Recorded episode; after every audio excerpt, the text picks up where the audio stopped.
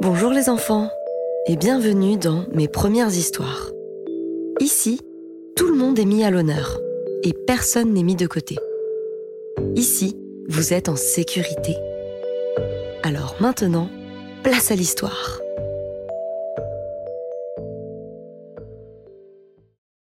Pâtés oignons, une création à titre d'aile, Annabelle Langlais et Gaëlle Gilles. Pâté en croûte de vermicelle, quiche au brocoli, sublime mélange de brie et de brocoli, soupe à la grimate et non aux grimaces. Bref, de beaux et bons menus variés, épicés, sucrés, salés, équilibrés, mais surtout et avant tout, de bons menus personnalisés. Mais voilà que l'autre jour, à la cantine, alors même que je lui racontais comment concocter ma merveilleuse soupe à la grimate, mon copain Hugo s'est moqué de moi. Il rigolait sans s'arrêter en répétant tout haut que je mangeais des choses vraiment bizarres et que ça ne lui donnait pas du tout envie de venir déjeuner chez moi. Alors ça, c'est fort de café, dis donc. Mamouna répète toujours cela lorsqu'elle est agacée. J'ai senti la tristesse s'installer dans mon ventre et s'étirer de tout son long, jusqu'à me couper l'appétit. Est-ce que j'étais vraiment différent des autres parce que je mangeais de la quiche au brocoli? Est-ce que tout le monde mangeait toujours la même chose? Trêve de carambar, on allait voir ce qu'on allait voir. J'étais déterminée à montrer à Hugo que chacun pouvait être libre de manger ce qu'il voulait. Et c'est ainsi que, ni une ni deux, je me suis emparée de mon sac d'aventurier gastronomique. J'y ai fourré mes couverts en bois préférés, mon assiette à compartiment super chouette et mon tablier de chef des fourneaux. La colline aux mille poissons, le marais des desserts enchantés, la forêt des fabulifiantes tartinettes. Je partais à la découverte des différentes façons de manger. Je n'ai pas eu beaucoup de chemin à parcourir, car ma rue regorgeait de différents spécimens d'observation. Dans la famille Cachal, les repas sont toujours à recomposer, comme les membres de cette famille. Leurs repas sont de vrais moments de fête, avec de nombreux plats, tous meilleurs les uns que les autres. Mais dans leur maison, les cochons ne sont pas invités. Mon amie Justine m'a même expliqué que certains jours de l'année, elle et sa maman ne mangent plus rien pendant plusieurs heures. Et d'autres jours de l'année, son beau-père et son fils prennent un seul repas dans la nuit. Elle a appelé cela le jeûne. Chez leurs voisins, les végécaux, les fruits et les légumes débordent du frigo. Tandis que les adultes de la famille ne mangent que des plats à base de fruits, de légumes et de céréales, les enfants y ajoutent parfois du tofu et des œufs. Mais quel que soit le plat préparé, les animaux à pattes ou à nageoires sont formellement interdits. Après tout, aucun lardon n'est nécessaire dans leur délicieuse soupe de pissenlit.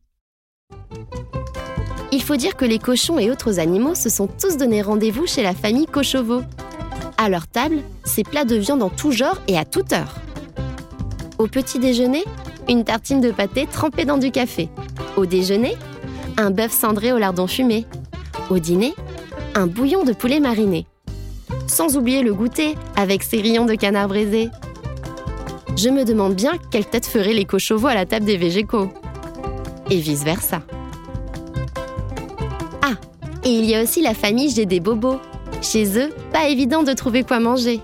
Entre les allergies aux cacahuètes, les intolérances à la pastèque et le sucre qui favorise le diabète, tous les membres de la famille sont obligés de surveiller de très près le contenu de leurs assiettes.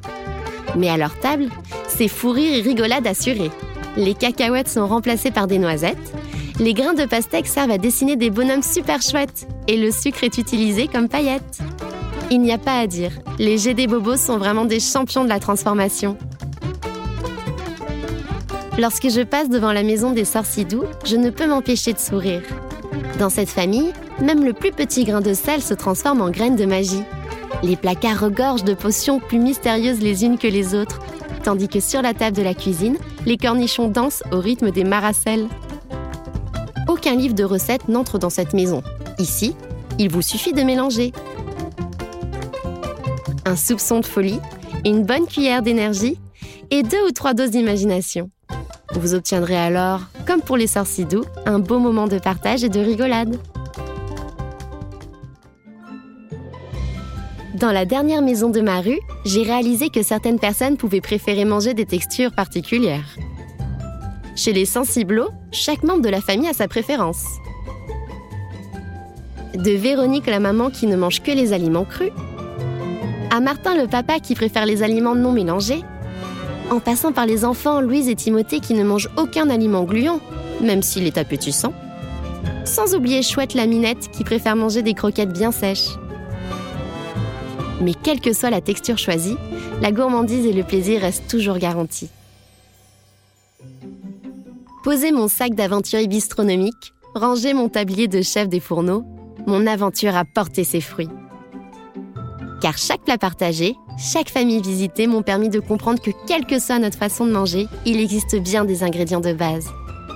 Le plaisir et le partage.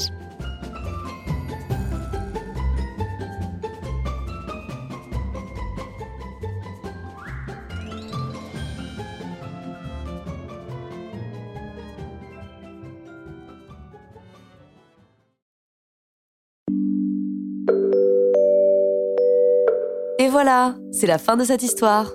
J'espère qu'elle vous a plu. Si vous souhaitez vous procurer le livre papier pour découvrir toutes ces belles illustrations, il suffit de demander à vos parents de se rendre sur la page Instagram qui s'appelle Mes premières histoires et toutes les infos s'y trouveront. À bientôt pour de nouvelles aventures!